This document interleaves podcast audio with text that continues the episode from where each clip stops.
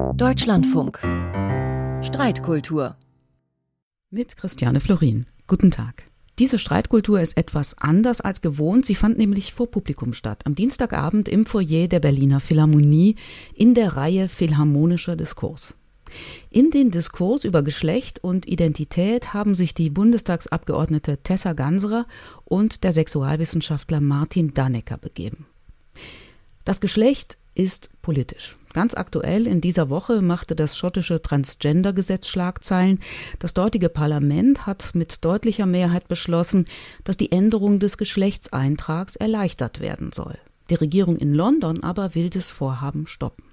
Auch in Deutschland ist ein Selbstbestimmungsgesetz in Arbeit, auch in Deutschland ist es umstritten. Warum ist Geschlecht der öffentlichen Rede wert? Das ist die Frage der heutigen Sendung und damit gehen wir aufs Podium der Berliner Philharmonie. Tessa Ganser ist seit gut einem Jahr Mitglied des Deutschen Bundestages, seit Beginn dieser Legislaturperiode. Sie gehört der Fraktion der Grünen an. Ihre Schwerpunktthemen sind Nachhaltigkeit. Das dürfte auch mit, mit Ihrem Studium zu tun haben, mit der Forstwirtschaft. Also wir könnten auch über Lützerath reden wahrscheinlich. Und Ihr anderes Schwerpunktthema ist queer-politisches. Bevor sie in den Bundestag eingezogen ist, war sie Mitglied des Bayerischen Landtages. Dort zunächst noch unter einem Männernamen. Und 2019 hat dann die Landtagspräsidentin verkündet, dass sie ab jetzt Tessa Ganserer heißen. Und sie haben es so ausgedrückt, sie waren ab dann öffentlich die Frau, die sie immer schon waren. Herzlich willkommen, Tessa Ganserer.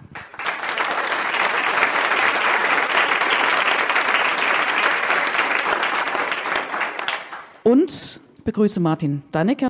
Er war bis 2005 Professor für Sexualwissenschaft an der Universität Frankfurt.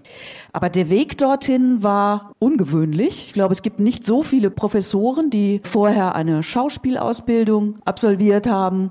Davor haben sie eine Lehre zum Industriekaufmann gemacht haben dann das Abitur auf dem, wie man damals sagte, auf dem zweiten Bildungsweg nachgeholt und sind dann eben Professor geworden. Sie sind Autor geworden, Autor von Büchern und Autor bedeutender Studien. Und sie sind Co-Drehbuchautor des Films gemeinsam mit Rosa von Braunheim.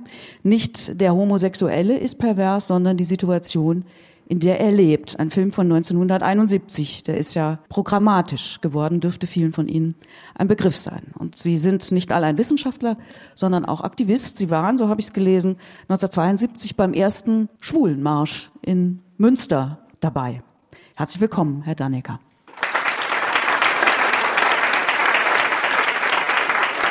Ja, Warum ist geschlechtliche Identität der öffentlichen Rede wert, Frau Ganserer? Ich sah mich diese Woche schon mal genötigt, deutlich zu machen, dass ich nicht verstehe, warum wir noch darüber reden müssen, weil eigentlich ist schon alles gesagt. Aber ich erkläre es gerne noch einmal und noch einmal und auch heute gerne nochmal. Ich verstehe es nicht, warum wir darüber reden müssen, weil nämlich das Bundesverfassungsgericht seit jetzt bald 45 Jahren in Bezug auf die Grundrechte von transgeschlechtlichen Menschen eine sehr stringente Rechtsprechung führt. In insgesamt zehn Einzelurteilen hat das Bundesverfassungsgericht die Rechte von transgeschlechtlichen Menschen gestärkt. Ich glaube, es gibt keine Personengruppe in Deutschland, die so lange um ihre Rechte kämpfen musste und dabei so erfolgreich war. Und in diesen Urteilen stützt sich das Bundesverfassungsgericht in der Begründung immer wieder auf zwei wesentliche Punkte. Erstens, dass es mittlerweile anerkannter Stand der Wissenschaft ist, dass sich das Geschlecht eines Menschen nicht allein anhand von körperlichen Merkmalen bei der Geburt bestimmen lässt, nicht allein anhand des Chromosomenstatuses und auch nicht allein anhand des Hormonstatuses, sondern dass es im Wesentlichen um das Wissen, um die eigene Geschlechtlichkeit ankommt und dass das Wissen um die eigene Geschlechtlichkeit der intimste Teil der grundgesetzlich geschützten Persönlichkeitsrechte ist.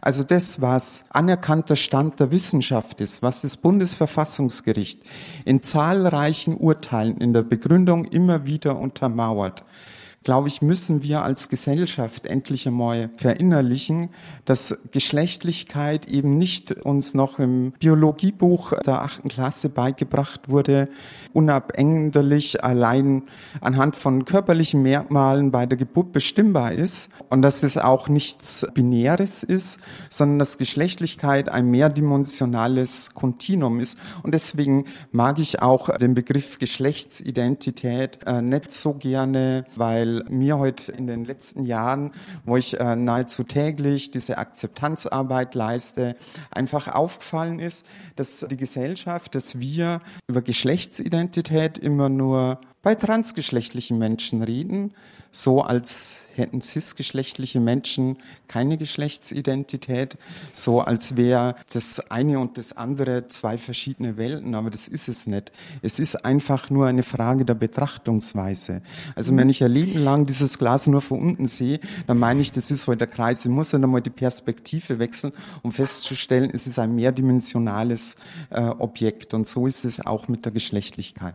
Herr Dannecker, warum müssen wir öffentlich über nutze das Wort jetzt doch nochmal Geschlechtsidentität sprechen oder über das Geschlecht. Mit Ihrem Beispiel der Ablehnung des schottischen Gesetzes durch das englische Parlament oder auch der Diskussion hier um das Selbstbestimmungsgesetz. Was sind denn die Ängste davor, dass Menschen sagen können, ich fühle mich als dieses und jenes Geschlecht und es ist meine innere Überzeugung, mein inneres Wissen und mit dem will ich anerkannt werden. Das hat offensichtlich damit zu tun, dass ganz tief innen eine Angst vor Uneindeutigkeit ist und deshalb vergessen die Heterosexuellen immer, dass die auch eine Geschlechtsidentität herstellen müssen. Die merken das deshalb nicht, weil sie sozusagen die immer in dieselben Zusammenhänge kommen. Also da, wo die vermuten, dass mir gegenüber jetzt eine Frau ist, die ich begehre, treffen sie auch eine Frau, die sie begehren. Da muss man schon immer wieder ein bisschen weiter gucken, wo man merkt, dass man das auch herstellen muss. Die Schwierigkeit mit dieser Selbstidentifizierung ist allerdings, dass alle Geschlechtsidentitäten auf Anerkennung angewiesen sind. Wir wollen sozusagen als das, was wir sind, anerkannt werden. Und das macht in einer gewissen Weise abhängig und darüber kommen auch Kränkungen im Fall der Ablehnung. Und wir müssen darüber reden, weil wir müssen endlich darüber reden, dass sozusagen alle Räume für die Möglichkeiten, die wir noch gar nicht alle kennen, geöffnet werden und das nicht mit Abwertungen und Entwertungen einhergeht. Das ist sozusagen die Idealvorstellung. Die Realität merkt man immer dann, dass auch Menschen, die sich sozusagen auf einen Weg begeben, der nicht äh, dem klischierten heterosexuellen Klischee entspricht, dass sie selber auch eine Zeit lang irritiert sind und sich plötzlich in einer Situation fühlen, wie das der bekannt gewordene Kim de Horizot gerade gesagt hat, plötzlich die Vorstellung haben, sie seien im fremden Körper angelangt. Und das sind sozusagen alle Stationen, wo am Ende, und deshalb, das ist Ideal der Geschlechtsidentität, eine Gewissheit ist, dass man das, was man gerade ist, eine Weile sein wird, aber, und das wäre die Utopie, dass man möglicherweise zu einem anderen Zeitpunkt auch wieder etwas anderes sein kann. Was mir aufgefallen ist, das Gemeinsame zwischen Ihnen, Sie sind beide in kleinen Orten aufgewachsen, Sie in Zwiesel in Bayern und Sie im, im Schwarzwald. Und das ist vielleicht beim Thema Sprechen darüber, beim Thema Reden nicht ganz unerheblich. Mit wem konnten Sie über das sprechen, was Sie bewegt hat als Jugendlicher, als Kind? Ähm, ich konnte damals über mein Empfinden überhaupt nicht reden, weil mir buchstäblich die Worte gefehlt haben. Und selbst wenn ich das hätte formulieren können, dann wäre niemand da gewesen, dem ich mich hätte anvertrauen und öffnen können. Und hatte das mit diesem, ja, mit diesem traditionellen zu tun oder meinen Sie, das wäre damals in der Großstadt schon anders gewesen? Mm, ich bin mir nicht sicher, ob ich äh, in den 80er Jahren in, den, in, der Großstadt in meiner Jugend schon so weit gewesen wäre. Ich meine, dieses, ähm, es ist halt schwierig, ne? weil das Leben ist halt kein Computerspiel. Äh, wenn, wenn ich das Level nicht gut war, dann kann ich es halt nicht wiederholen. Ich kann auch nicht in die Vergangenheit agieren. Deswegen ist es sehr theoretisch. Ich weiß heute, dass ich mich erst in Nürnberg in einer Großstadt outen konnte und es Menschen gibt, ähm, die teilweise älter waren und älter sind wie ich und schon viel länger out sind und teilweise äh, Menschen, die deutlich jünger sind wie ich, äh, die Nürnberg nicht als den Ort äh, empfunden haben, der äh, so transakzeptierend ist, dass sie sich dort in ihrem persönlichen sozialen Umfeld hätten outen können. Die mussten erst nach Berlin gehen, um sich wirklich leben zu können. Wie haben Sie das erlebt? Sie sind ja, kann man ja sagen, über 30 Jahre früher. Ja, äh, mit also, wem konnten Sie sprechen? Mit niemand. In meinem Ort mit niemand. Das war so. Ich habe dem äh, Klischee des Jungenhaften nicht ganz entsprochen. Ich habe mich äh, für andere Dinge als meine Eltern interessiert oder auch die dörfliche Gemeinschaft viel gelesen, war wahrscheinlich auch etwas femininer als der taffe Junge. Und da gab es schon so irritierende Blicke, was es wohl mit mir ist. Und ich habe dann aber aus der Not immer wieder eine Tugend gemacht, das, was ich besonders gut konnte, die das Abweichen, das habe ich dann auch gemacht, performt. Ich habe dann gesungen und Theater gespielt. Äh, das hat mir dann ein Stück Anerkennung verschafft. Und dann merkte ich, dass das Begehren irgendwie woanders hingeht. Und zwar nicht in einer Weise, äh, wie das bis heute klischeeartig immer noch verlangt wird. Also man realisiert dann, wenn man schwul oder lesbisch wird, dass man nicht Männer oder Frauen begehrt, also ein ex negativo Bewegung, sondern ich habe schon gemerkt, ich begehre Jungs. Der Blick heftete sich an Jungs, aber ich konnte mit niemand sprechen. Und deshalb bin ich mit einem Trick mit 17,5 entschwunden, mit einem kleinen Koffer und wusste, da gehe ich nie mehr zurück und da will ich auch nie mehr hin. Da, wo man nicht sprechen kann und nicht so sein kann, wie ich gerne sein wollte. Was das ist, wusste ich noch gar nicht genau. Und dann ging es nach Stuttgart. Dann ging es nach Stuttgart. Und das war schon dann. Das ist also eng Nürnberg und, und schwäbisch, Stuttgart. aber ja. gemessen an dem kleinen Dorf war das schon sehr weit und breit. Ja. Wenn ich Sie Kämpfer nenne, Aktivist nenne, ist das ja zutreffend. Wie sind Sie dann von dem, der gelernt hat, darüber zu sprechen, zum Kämpfer geworden? Da gibt es ein lebensgeschichtliches Ereignis. Also ich bin Wissenschaftler und Kämpfer in einem geworden. Als ich dann merkte, ich bin schwul, das hat man, damals hat man das noch nicht gesagt. Das schwul als integriertes Wort ist ja ein Produkt des Braunheim-Films. Da kommt es ungefähr 30 Mal vor. Äh, das Schimpfwort transformiert in ein Anerkennungswort. Also als ich merkte, ich begehre Männer, habe ich gedacht, ja, das muss ich jetzt äh, sehen, was da in den Büchern steht. Dann ging ich in die Staatsbibliothek und habe mir alles geben lassen, was da so steht. Und das war alles ein Horror. Und ich fand das von meinem eigenen Empfinden her, also wirklich vom Empfinden, nicht von der Theorie, falsch. Und habe mir größenwahnsinnig vorgenommen, ich werde mal eine andere Studie machen, um die Wahrheit über die Homosexualität herauszukriegen. Das war der Impuls und dann hat es irgendwann stattgefunden. Und dann kam diese Studie heraus, der gewöhnliche Homosexuelle? Ja. Würden Sie heute eine Studie noch so nennen? Ja, natürlich. Okay. Das Schöne ist ja, dass es sozusagen also nicht das Außergewöhnliche ist, ganz gewöhnlich, ganz banal. Und alle diese Phänomene sind sozusagen banal und gewöhnlich, also wie das gewöhnliche Gänseblümchen. Frau Ganserer, im äh, Spiegel habe ich gelesen, dass Sie das Wort Transfrau aus guten Gründen nicht mögen, ablehnen, weil sie ja sagen, äh, ein Abgeordneter, der irgendwie eine gewisse Körperfülle hat, wird ja auch nicht als Dickmann oder so äh, vorgestellt. Und zugleich sind Sie auch eine Kämpferin geworden. Sind Sie eine Vorkämpferin? Ähm, nee, die Bewertung von meiner politischen Arbeit ähm, sollten andere vornehmen. Das steht mir nicht zu. Ich weiß, äh, dass ich heute auf den Schultern von unzählig vielen mutigen VorkämpferInnen stehe, die in jahrelangen Prozessen Rechte erkämpft haben, für gesellschaftliche Anerkennung gefochten haben, die es mir und meiner heutigen Generation leichter macht, äh, den Weg zu gehen.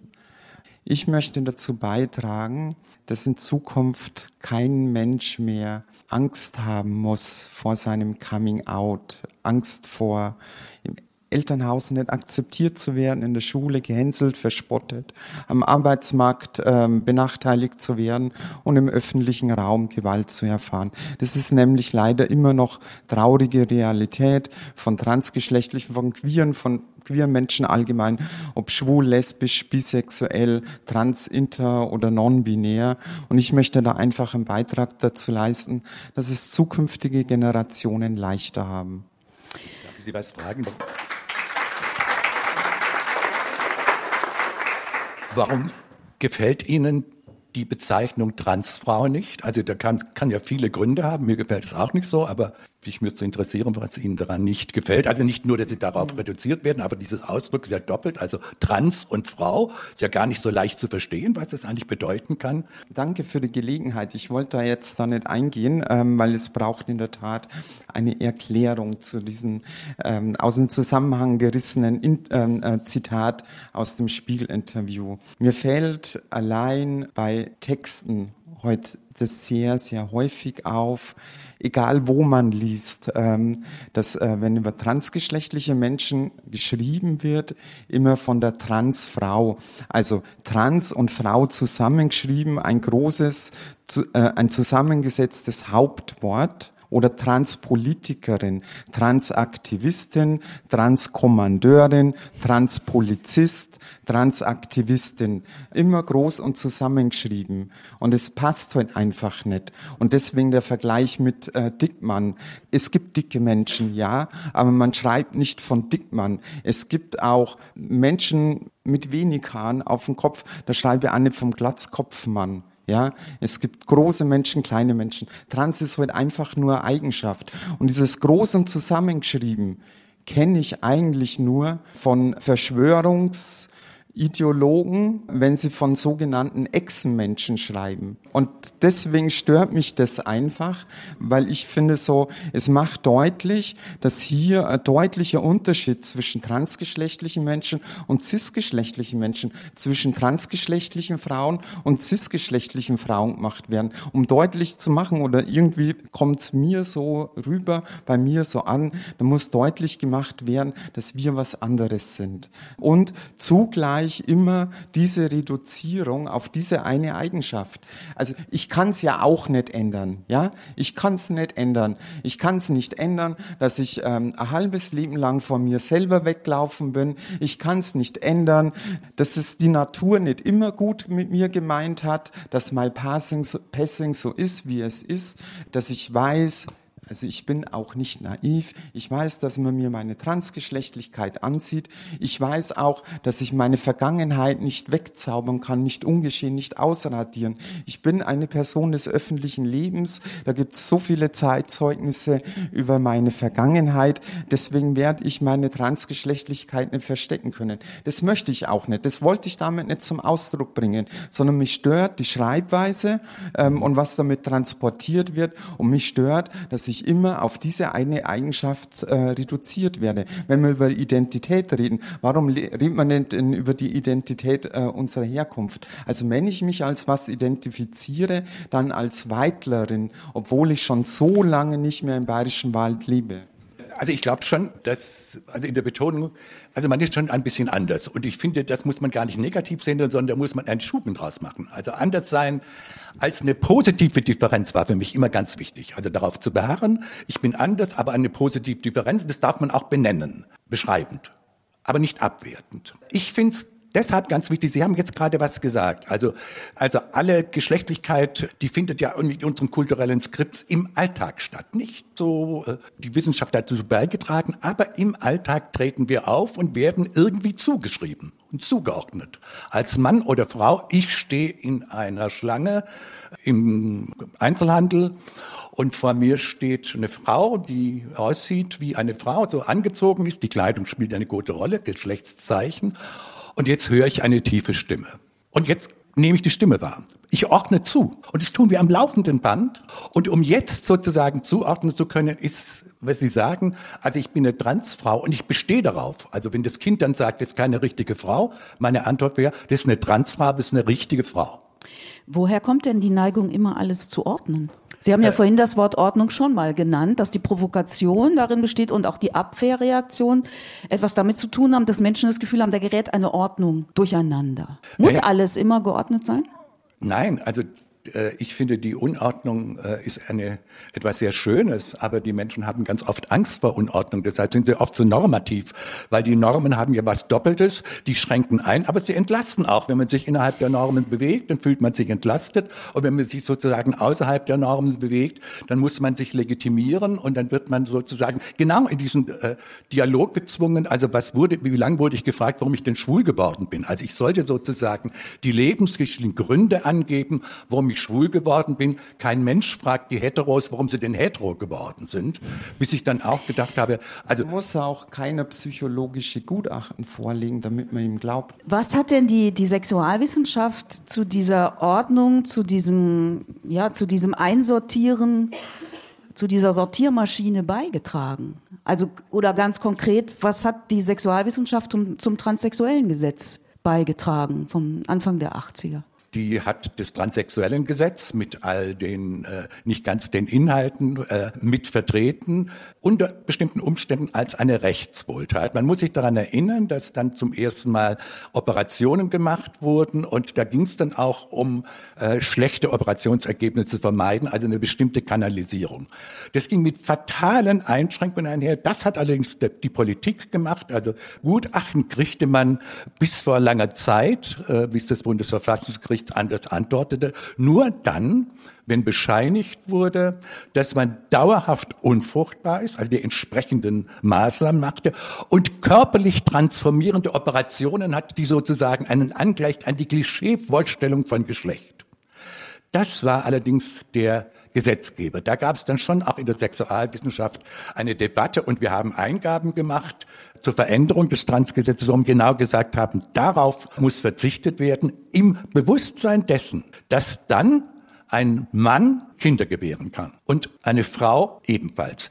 Das war der Schritt, das übrigens ist mit einer der Gründe, glaube ich, warum bis heute dieses verdammt und maledeite transsexuellen Gesetz immer noch nicht reformiert ist. Diese Vorstellung, äh, dass sozusagen diese Ordnung, diese Sicherheit, also äh, Fruchtbarkeit und Gebären, ist ganz und gar mit biologischer Weiblichkeit verknüpft, dass das in Frage gestellt wird. Den Schritt wollte man nicht machen und auch in Diskussionen habe ich das erlebt, das ging zu weit. Also war die Sexualwissenschaft auch, auch kritisch, die hat auch Dreck am Stecken, weil sie immer wieder auch affirmiert hat. Das ganz ohne Frage. Und sie hat immer mitgemacht, also mit den Gutachten, wobei ich dann sagen muss, also die Gutachten gingen ganz oft einher. Ich bin ja auch in der äh, Ambulanz gewesen, mit ganz oft auch gar nicht so schlechten äh, beratenden Gesprächen. Ich glaube schon auch, dass man reflektieren sollte, bis heute nicht zwangsweise und nicht mit einer Zwangstherapie. Ein Schritt, der so bedeutsam ist, auch wenn es um körperliche Veränderungen geht, dass man mit anderen sprechen und reflektieren sollte, um dort die Anerkennung zu kriegen. Das finde ich schon ganz wichtig. Aber nicht unter Zwang. Also das ist äh, nach wie vor ein Skandal. Frau Ganserer, jetzt soll sich ja etwas ändern. Dieses Gesetz soll ja jetzt endlich der Vergangenheit angehören. Was, was ist da in Planung und wann wird das Wirklichkeit, das Selbstbestimmungsgesetz? Gestatten Sie es mir dann noch ganz kurz ähm, äh, darauf einzugehen. Ähm, ich nehme die Politik nicht auf, außen vor. Dieses sogenannte transsexuellen Gesetz war von Anfang an Unrecht. An diesem Gesetz kleben Blut und Tränen. Dieses Gesetz hat Familien zerstört, weil nämlich nach diesem Gesetz bis zum Jahr 2007 transgeschlechtliche Menschen sich erst scheiden lassen mussten, bevor der Staat sie so akzeptiert hat, wie sie sind. Dieses Gesetz hat bis 2011 Zwangssterilisationen erfordert, hat Menschen dazu gezwungen, dass sie sich entscheiden, entweder für eigene leibliche Kinder oder für ein selbstbestimmtes Leben und staatliche Anerkennung. Deswegen war dieses Gesetz von Anfang an Unrecht. Aber die Politik ist nicht alleine schuld, denn die Psychologie der 60er Jahre hat die wissenschaftliche Argumentation und damit das Fundament für dieses entwürdigende Gesetz geschafft. Denn nämlich in den 60er Jahren wurde erst dieser Fachterminus der sogenannten Transsexualität eingeführt und damit geht eine enorme Psychopathologisierung einher, weil nämlich damals die Psychologie festgelegt hat, wer nach welchen Kriterien Kriterien wirklich trans genug ist, um als transsexuelle Person fortan als Mensch mit psychischer Störung von der Gesellschaft Mitleid erwarten zu können und damit gesellschaftliche Akzeptanz einfordern zu können. Und es war genau die Grundlage für diese menschenrechtsverletzenden Bestandteile des transsexuellen Gesetzes, die beim Bundesverfassungsgericht ja bereits gekippt sind. Seit 2011 hat das Bundesverfassungsgericht festgestellt, dass die Vorgabe der Zwangssterilisation gegen das grundgesetzlich geschützte Menschenrecht auf körperliche Unversehrtheit verstößt und dass es deswegen nicht mehr angewandt werden darf. Nur die unionsgeführte Bundesregierung hat seitdem nicht den Mut gefunden, diesen offensichtlich menschenrechtsverletzenden und grundgesetzwidrigen Passus aus dem Gesetz zu streichen. Aber er gilt natürlich Seit 2015 2017 fordert der Europarat die Mitgliedstaaten dazu auf, Verfahren einzuführen zum Schutz der Menschenrechte von transgeschlechtlichen Menschen, die ohne Zwangsbegutachtung auskommen. Und zahlreiche europäische Länder haben das bereits umgesetzt und wir als Ampelkoalition, und es ist schon eine historische Zensur, dass wir als Ampelkoalition angetreten sind, um die Grundrechte für gesellschaftlich gutes gesellschaftliches Miteinander einzustehen und die Grundrechte Grundrechte von allen Menschen per Mehrheitsbeschluss im Deutschen Bundestag zu wahren, damit Betroffene ihre Grundrechte nicht länger vor Gericht einklagen müssen, wie es in der Vergangenheit viel zu oft der Fall ist. Und deswegen holen wir das jetzt mit dem Selbstbestimmungsgesetz nach, da nämlich auch die Psychologie dazugelernt hat und auch die Psychotherapeutenkammer. Also die Menschen, die von diesem Gesetz gezwungen werden, Gutachten über transgeschlechtliche Menschen zu schreiben, die sagen, über das Geschlecht eines Menschen kann nur der jeweilige Mensch selber Auskunft geben. Das heißt, der Gutachter kann in seinen Gutachten nur das reinschreiben, was die transgeschlechtliche Person von sich aus preisgibt. Und deswegen ist es Humbug. Und deswegen fordert auch die Deutsche Psychotherapeutenkammer, dass diese Zwangsbegutachtung abgeschafft wird, dass nämlich in Zukunft transgeschlechtliche Menschen aufs Amt gehen können und sagen, Entschuldigung, da ist bei der Geburt und bei der Ausstellung der Geburtsurkunde ein kleiner Fehler passiert. Das ist ja ganz offensichtlich, aber mich hat man damals nicht gefragt. Und wenn, dann hätte ich nicht antworten können. Aber jetzt hätte ich das gerne korrigiert. Mein richtiger Geschlechtseintrag ist und mein Vorname lautet. Dann kommt der Stempel drauf, kleine Bearbeitungsgebühr und mehr geht ein Staat nicht an und mehr ist auch nicht notwendig. Herr Dannecker, wenn ich Sie vorhin äh, richtig verstanden habe, ähm, wenn ich, wenn ich Sie vorhin richtig verstanden habe, dann haben Sie gesagt, Zwangsbegutachtung, das wollen Sie auch nicht. Aber Sie würden eine freiwillige Begutachtung, Therapie, das würden Sie Nein, schon anraten. Keine Begutachtung. Begutachtung heißt ja sozusagen, dass immer jemand Begleitung, bestimmt. Nein, ich plädiere dafür, dass man darüber reflektiert und man kann in guten, ohne Ziel gerichteten Psychotherapien auch über die Überlegung und äh, die Entscheidung, äh, eine andere Geschlechtsidentität anzunehmen, mit ganz oft eingreifenden Schritten. Haben Sie sich entschieden, homosexuell zu sein? Ja, natürlich habe ich mich entschieden. Entschieden. Am Ende habe ich mich entschieden. Ich habe eine Psychoanalyse gemacht, äh, nicht weil ich homosexuell bin, aber das Interessante war, dass ich in der Psychoanalyse an einen Punkt gekommen bin, es war so klar, ich bin schwul, also da war nichts dran zu ändern und an einen Punkt gekommen bin, wo ich dachte, ja, gäbe vielleicht doch auch andere Möglichkeiten. Und der nächste Schritt war, dass ich mich dazu entschieden habe, bewusst entschieden habe, homosexuell zu sein. Und auch insofern ist die Entscheidung, äh, man spürt etwas, ein Gefühl und hat einen Begriff und eine Norm und dafür entscheidet man sich. Ich bin auch dafür, dass man sich entscheidet. Und dann kann ich bin. Und das ist doch eine Identitätskategorie und Entscheidungskategorie. Ich will übrigens nicht verteidigen, und das können Sie, äh, die Psychopathologisierung war in der, in der Psychotherapie, nicht nur in der Medizin, in der traditionellen Homosexuelle, Transsexuelle, über Jahrzehnte völlig unbestritten und auch ohne, dass man irgendwelche Zweifel hatte.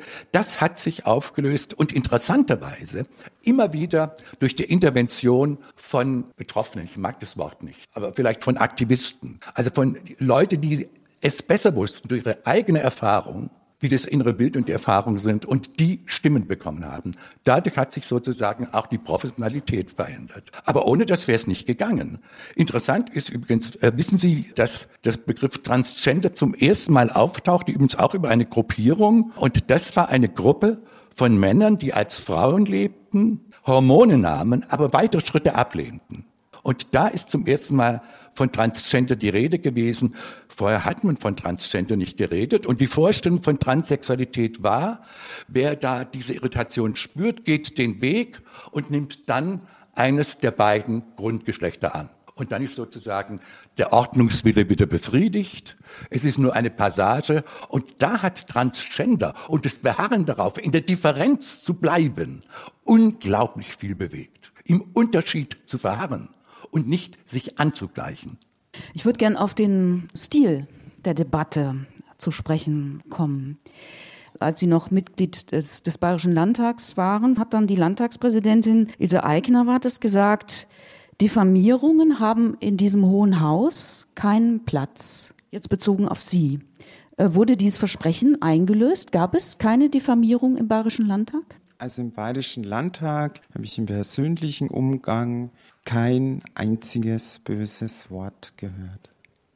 Und wir erinnern uns ja sicher, das ist ungefähr ein Jahr her, an Beatrix von Storch. Die Clips kann man ja auch noch nachsehen hier im Deutschen Bundestag. Das war ja diffamierend gegen Sie persönlich. Hätten Sie sich da gewünscht, dass zum Beispiel das Bundestagspräsidium einschreitet? Ich werde mich dazu nicht äußern, das habe ich schon x-mal gesagt, weil meine grundgesetzlich geschützten Persönlichkeitsrechte, weil mein Frausein nicht Gegenstand einer öffentlichen Debatte sind und nicht sein werden und nicht sein dürfen.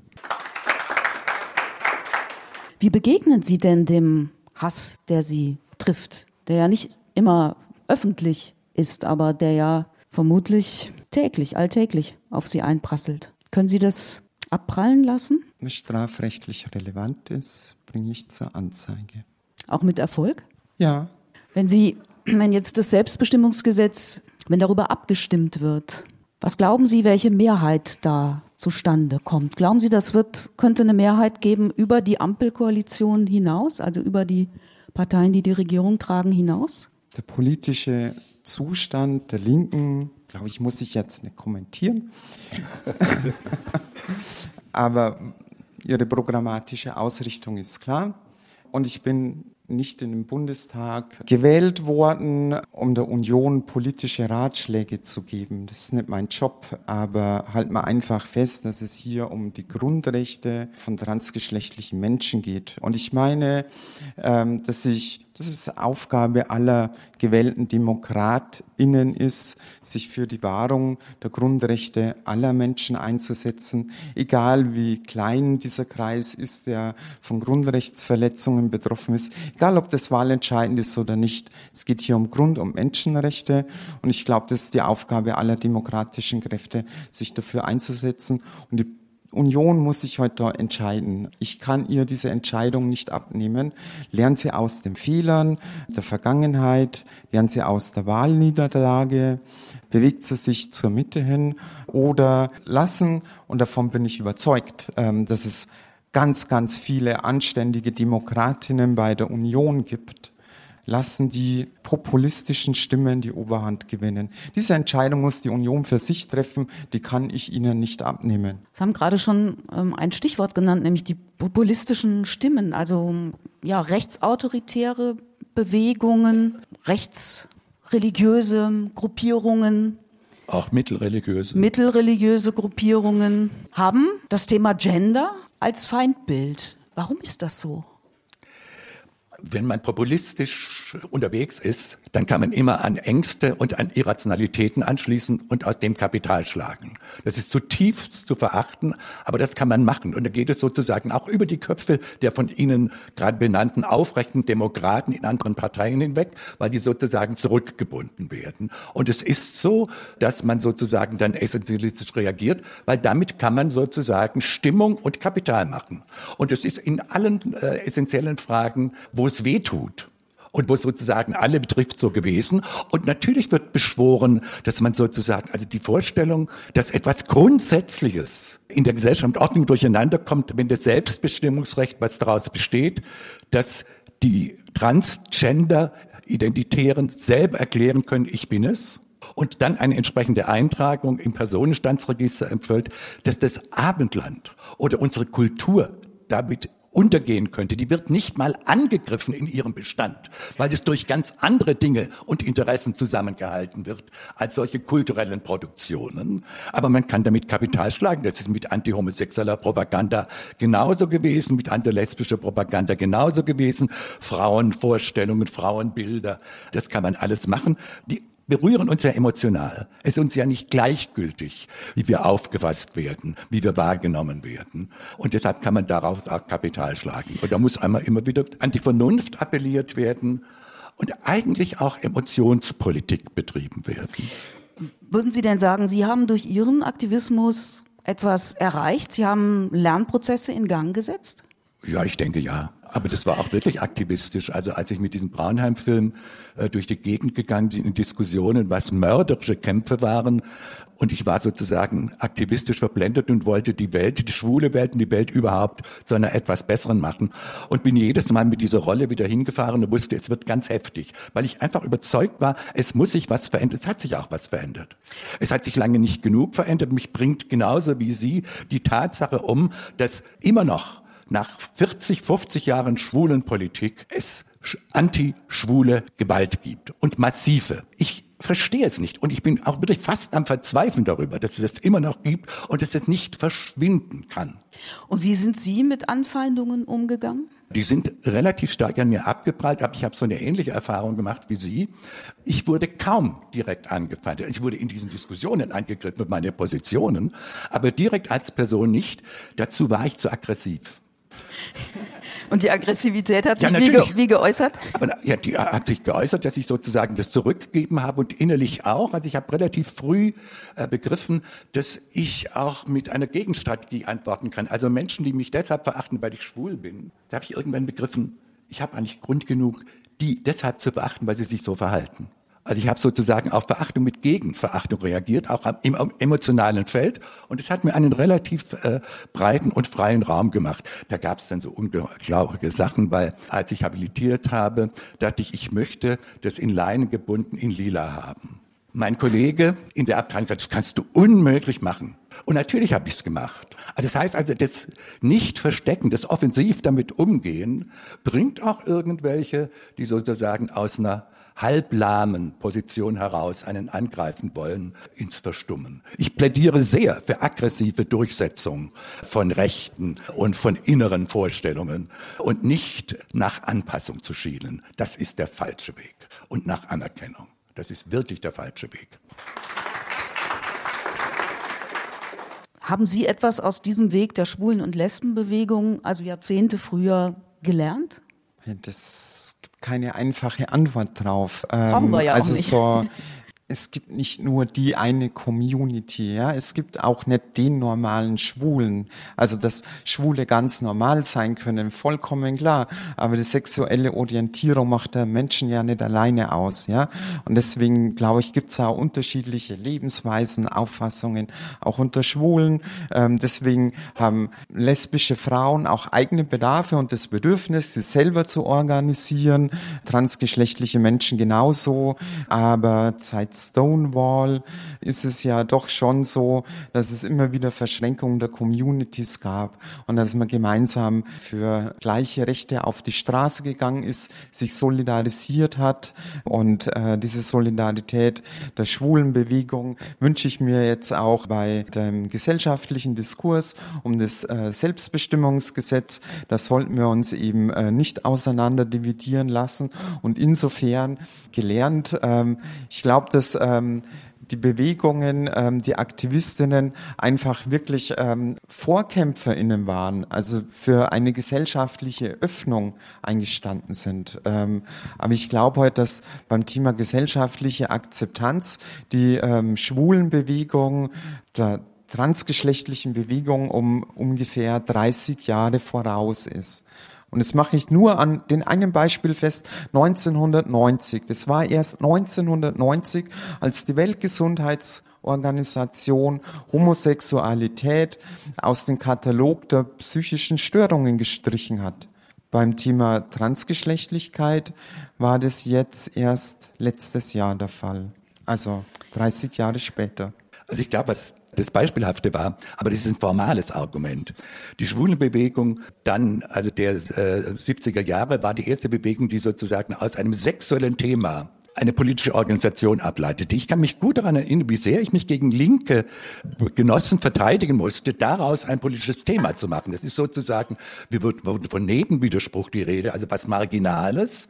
Und das ist beispielhaft. Das heißt, das muss man über eine Bewegung machen, also nicht nur sozusagen in kommunizis Verharren, sondern muss es formulieren und in Aktivismus überleiten, denn dadurch gibt es Veränderungen. Das ist das Beispielhafte, aber es ist formal. Inhaltlich, gebe ich Ihnen recht, sind ganz unterschiedliche Inhalte zu vertreten. Es kommt auch auf Unterschiede an, weil die sexuelle Orientierung ist was anderes wie die geschlechtliche Orientierung und auch wenn sie sich manchmal berühren, aber es muss sozusagen in Aktivismus landen und Veränderungen äh, sind immer wieder darüber gekommen, das Lernen der Psychologie, das Streiten äh, untereinander äh, über Aktivismen, also über Stimmen der Abgewerteten, der Marginalisierten.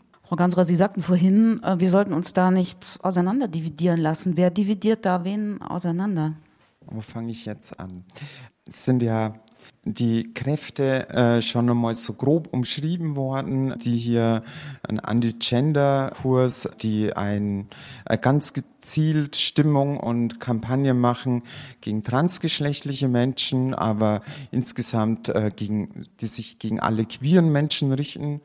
Wie war das? Mittelreligiöse, finde ich, trifft es ziemlich auf den Punkt, weil es sind in der Regel sehr mittelstarke religiöse Kräfte. Es gibt da eine Studie, die ist noch nicht allzu alt, ähm, von Neil Data, die Spitze des Eisberges, der nachweist, dass in den letzten Jahren mehrere hundert Millionen Euro nach Europa in die EU geflossen sind von Anti-Gender-Bewegungen, überwiegend aus der USA, aber auch ganz viel Geld aus Russland, um Anti-Gender-Organisationen in Europa zu finanzieren. Organisationen, die sich in Polen gegen das Abtreibungsrecht stark gemacht haben, Organisationen, die queerfeindliche Kampagnen in Ungarn fahren, Organisationen in ganz Europa, die sich gegen die Rechte der Frauen, gestern habe ich irgendwo gelesen, dass ähm, Anti-Gender-Bewegung, also überwiegend Männer, die äh, sich gezielt gegen Feminismus einsetzen, dass die Anzahl in Deutschland auch zugenommen hat. Also das hat schon konkrete politische Wirkungen. Und es geht darum, diesen Kräften unsere Demokratien zu destabilisieren, um Unruhe zu stiften und die Gesellschaft zu spalten. Da eignet sich das Thema Geschlecht natürlich sehr, sehr stark, weil wir alle in ein Weltbild hineingeboren wurden und uns das von kleinst auf beigebracht ist. Und wir alle, da können wir noch so chaotisch sein, wir Menschen streben und lieben nach Ordnung, weil uns das Halt und Orientierung gibt. Diese Tatsache, was das Bundesverfassungsgericht seit Jahrzehnten immer wieder feststellt, passt heute überhaupt nicht in dieses Weltbild, das uns von kleinst auf über Geschlechtlichkeit beigebracht wurde. Und es verunsichert Menschen. Um das zu akzeptieren, müsste man in der Lage sein, zu reflektieren, in der Lage sein, sein eigenes Weltbild zu reflektieren, zu öffnen und zu anerkennen, dass die Welt bunter und vielfältiger ist, als es sich bisher dargestellt hat. Aber dass jetzt etwas anders sein soll, als es bisher gebracht wurde, was für mich im Leben Ordnung und Struktur bedeutet, das bedeutet heute für viele Menschen Verunsicherung. Und dieses Spielen mit der Angst funktioniert heute. Angst ist ein sehr, sehr mächtiges Gefühl und Gefühle sind real. Ein Mensch, der Angst erlebt, der erlebt dieses Gefühl sehr real. Auch wenn das, wofür er Angst hat, total unbegründet ist. Aber diese Angst ist real. Und deswegen spielen Populistinnen deswegen so gerne mit der Angst, weil es funktioniert, weil es ein ganz gut funktionierendes Machtspiel ist, Menschen zu verängstigen, ihnen Angst einzujagen und dann als Heilsbringer aufzutreten und sie zu sagen, aber ich habe die Lösung, ich schütze dich vor deiner Angst, indem ich dieses Selbstbestimmungsgesetz bekämpfe. Und dieses Spiel muss man heute durchschauen. Und ich meine, das ist heute ein guter Politikstil. Ich möchte Menschen Mut geben und nicht Angst machen. Und das finde ich, sollten alle Politikerinnen, aber das steckt heute dahinter. Und das sind halt so die Kräfte, die hier gerade am Wirken sind.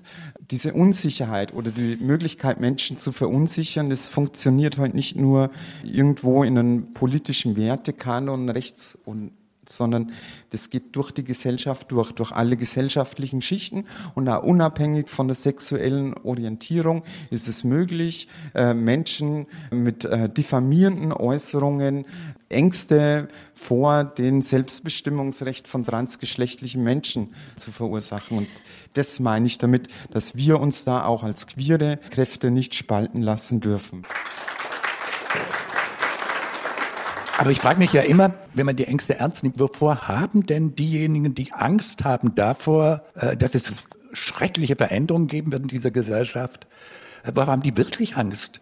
Dadurch, dass es Schwule und Lesben gibt und die äh, gleich äh, und anerkannt werden wollen, dadurch, dass es Transgender in unterschiedlichen Formen gibt. Ich glaube, sie haben wirklich Angst, dass so etwas wie Mann und Frau als äh, äh, essentielle Kategorien aufgelöst werden würde und es plötzlich die Heterosexualität nicht mehr gäbe. Es wäre ja ganz schön, wenn sie sozusagen in eine allgemeine Sexualität verschwinden würde. Aber die heteronormative Ordnung ist, glaube ich, so tief in unsere Leiber eingebrannt, dass das Lösen davon fast unvorstellbar ist. Also, und ich glaube, das ist wirklich die Angst. Also, dass man sozusagen wirklich seine zentrale Identität verliert und deshalb, das finde ich eine richtige Bemerkung von Ihnen, wird immer wieder, auch wenn es um Sexualität geht oder hier um Geschlecht geht, wird es plötzlich zur zentralsten aller Eigenschaften einer Person erklärt. Als ob es nur eine Identität gäbe, nämlich die geschlechtliche oder die sexuelle. Also ich bestehe aus unglaublich vielen Identitäten und die sexuelle Identität oder die sexuelle Orientierung ist eine Marginalie. Das ist lebensgeschichtlich, eine Zeit lang muss man das ganz ernst nehmen und in den Mittelpunkt rücken. Und dann muss man es wieder sozusagen entdramatisieren. Man kann auch, also man gendert am laufenden Band, aber man kann auch entgendern und sagen, in ganz bestimmten Zusammenhängen ist es gar nicht so wichtig, welches Geschlecht man hat. Aber wenn es ja Gegenstand einer Diskriminierung ist oder wenn, wenn das eben das Diskriminier der Diskriminierungspunkt ist, dann, dann kann man es ja nicht entdramatisieren. Erst dann, wenn die Diskriminierung weg ist. Oder sehe ich da was zu schlicht?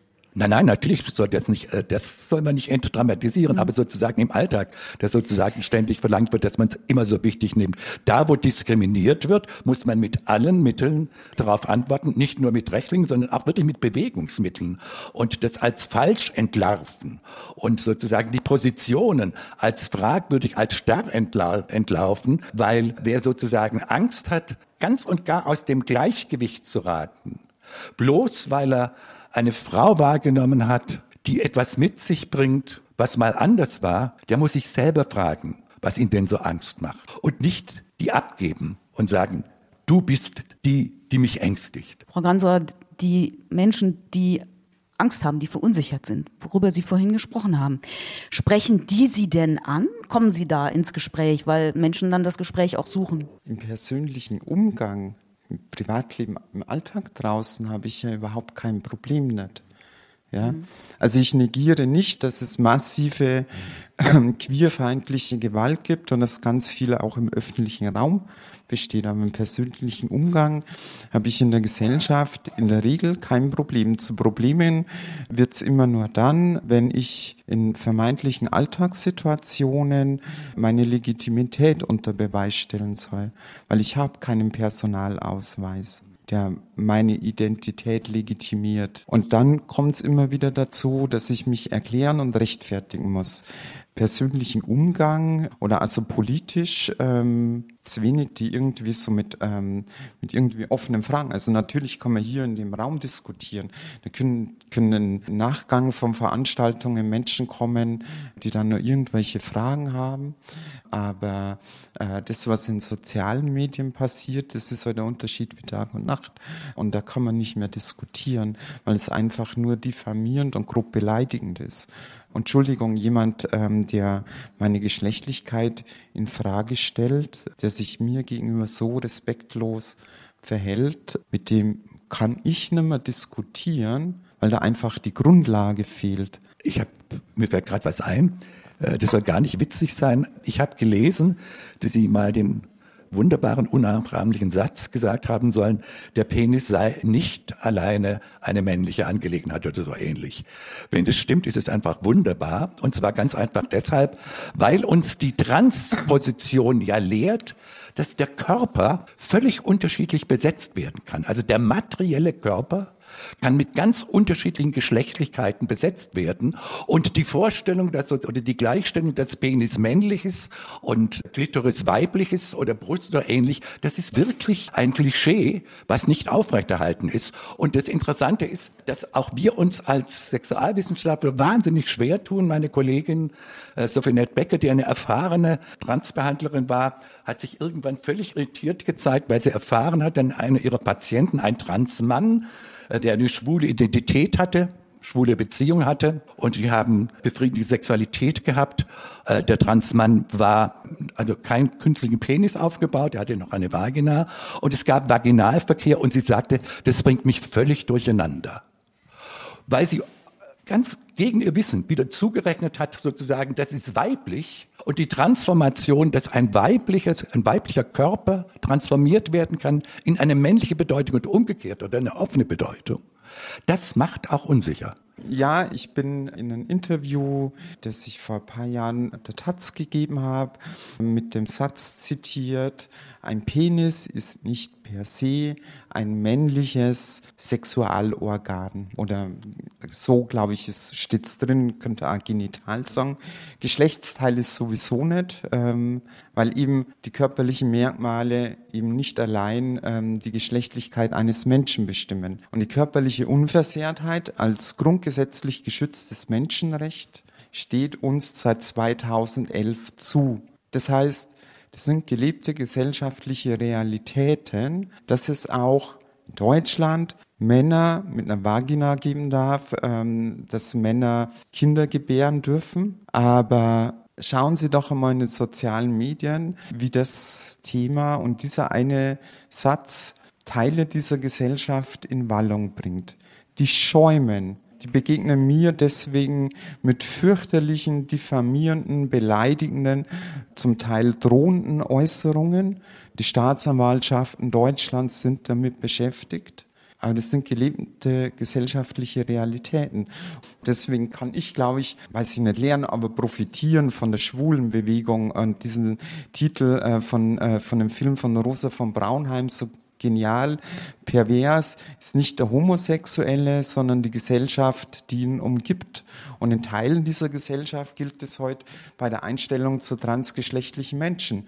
Man muss sich schon überlegen, wie pervers Menschen sein müssen, die andere Menschen und insbesondere nur transgeschlechtliche Menschen an ihren Genitalien festmachen. Schauen Sie sich um. Sie werden hier Menschen erkennen. Sie werden versucht sein, weil sie gesellschaftlich darauf getrimmt sind, die irgendwelchen Geschlechtern zuzuordnen. Manche können vielleicht etwas verunsichern, aber für diese Zuordnung, auch wenn es nicht gut sind, auch wenn wir daran arbeiten sollten, jeder Einzelne für sich, wir als Gesellschaft, als Kollektiv, dass wir diese Zuordnungen besser lassen sollten. Für diese Zuordnung, die meistens unterbewusst funktionieren, werden Sie in der Regel nicht Ihr Gegenüber fragen müssen, ähm, was haben Sie denn in der Hose, damit ich Sie richtig zuordnen kann. Das ist vollkommen überflüssig. Wir müssen uns das Genital der Menschen nicht, nicht einmal vorstellen, um sie zuzuordnen und respektvoll zu behandeln. In unserem Personalausweis Sie haben sicher einen dabei. Wenn Sie sich unsicher sind, zücken Sie mal das Portemonnaie. Sie werden feststellen, in unseren Personalausweisen sind Bilder von unseren Gesichtern abgedruckt und nicht von unseren Genitalien was Menschen zu dieser Perversion veranlasst, dass sie sich bei transgeschlechtlichen Menschen, an denen ihre Genitalien aufgeilen, das verstehe ich heute nicht. Aber es sind gesellschaftlich gelebte Realitäten. Wenn man ein Problem damit hat, dann könnte man auch Selbsthilfegruppen gründen, dann könnten diese Menschen notfalls auch sich professionelle psychotherapeutische Hilfe holen, aber sie müssen sich heute einfach damit abfinden. Das ist Fakt. Das ist höchstrichterliche Rechtsprechung. Das wird kein Mensch und auch keine demokratische Regierung mehr zurückdrehen können. Und es passiert nicht erst, wenn wir endlich auch die Grundrechte durch das Selbstbestimmungsgesetz schützen und die Zwangsbegutachtung abschaffen, sondern das ist heute bereits Fakt. Das wird es nicht reichen, dass, wenn das abgeschafft wird. Da muss viel mehr passieren. Aber äh, was ich also nicht, nicht ganz teile, ist, also wir schreiben zu am laufenden Band. Wir haben nämlich auch einen Geschlechtskörper. Wir haben keinen neutralen Körper. Wir situieren den immer auch geschlechtlich. Aber das ist sozusagen nicht essentiell Mann, Frau, nicht binär, sondern das ist offener. Aber wir rechnen es immer wieder auch zu und besetzen das anders. Also wir nehmen wahr eine Person, die wie eine Frau imponiert und das kann ich mitnehmen bis in die Nacktheit. Die nackten Tatsachen finden ja irgendwo in der Intimität statt. Den Körper nehmen wir sozusagen erstmal als einen begleiteten Körper wahr, der Geschlechtszeichen hat. Aber der nackte Körper, der kommt später. Und da können wir mit Kraft unserer Fantasie ein scheinbar eindeutiges Körpermerkmal in ein anderes transformieren. Aber wir rechnen zu. Also das tun wir am laufenden Band. Wir stellen Geschlecht her, wir ziehen uns an, wir kleiden uns, nehmen Zeichen. Sie haben lange Haare, ich habe Hosen an. Ich habe mir überlegt, käme ich im Rock, dann könnte ich nicht mehr mit ihnen diskutieren.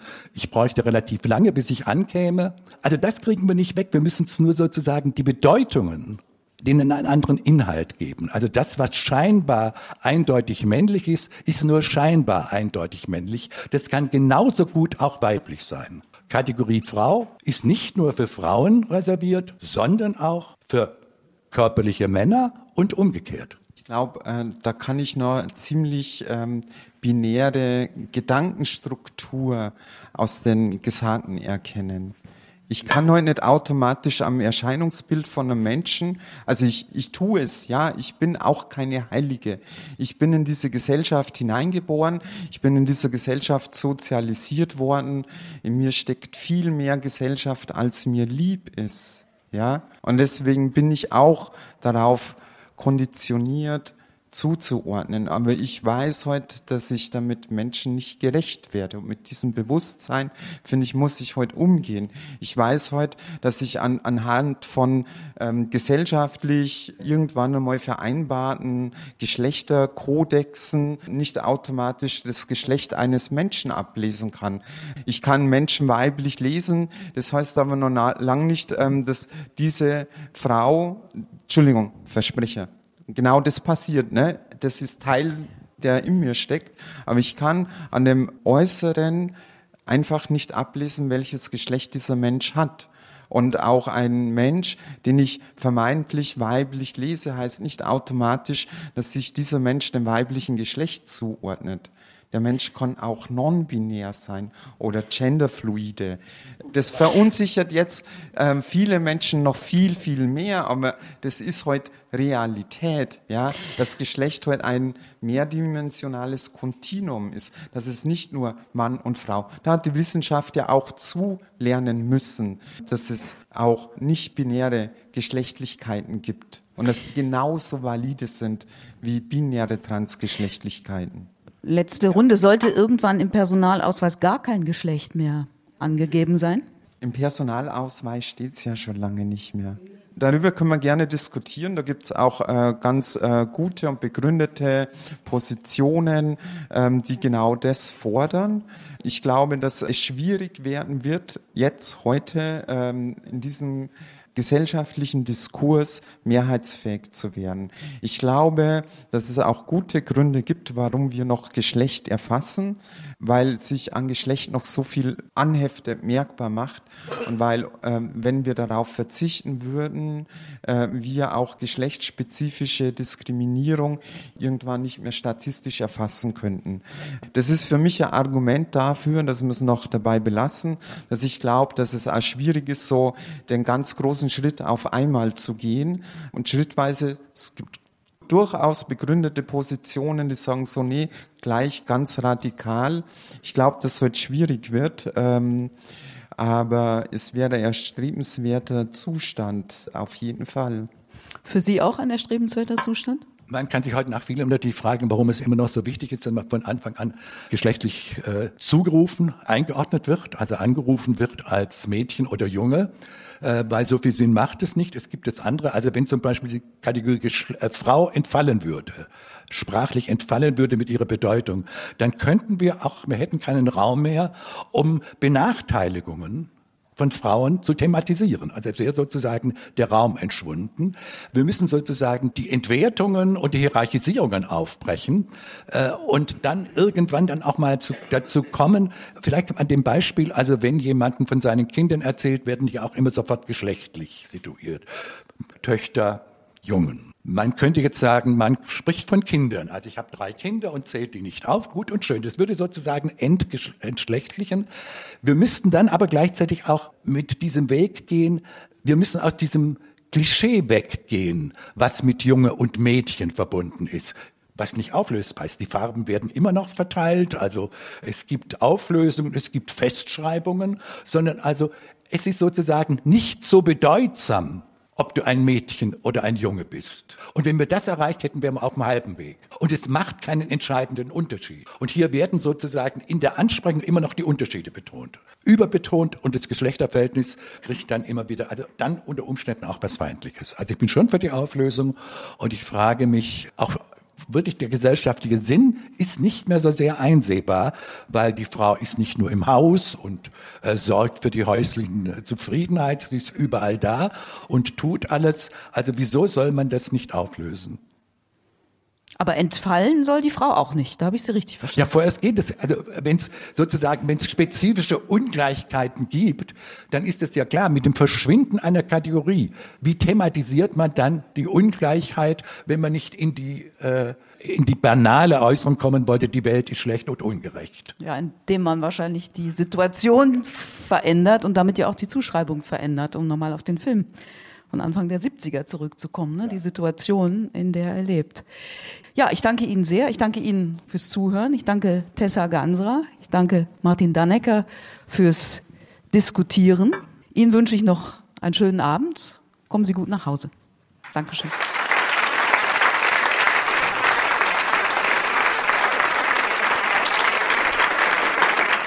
Das war der Philharmonische Diskurs zum Thema Geschlecht und Identität aus dem Foyer der Berliner Philharmonie vom 17. Januar 2023. Es diskutierten die Bundestagsabgeordnete Tessa Ganserer und der Sexualwissenschaftler Martin Dannecker.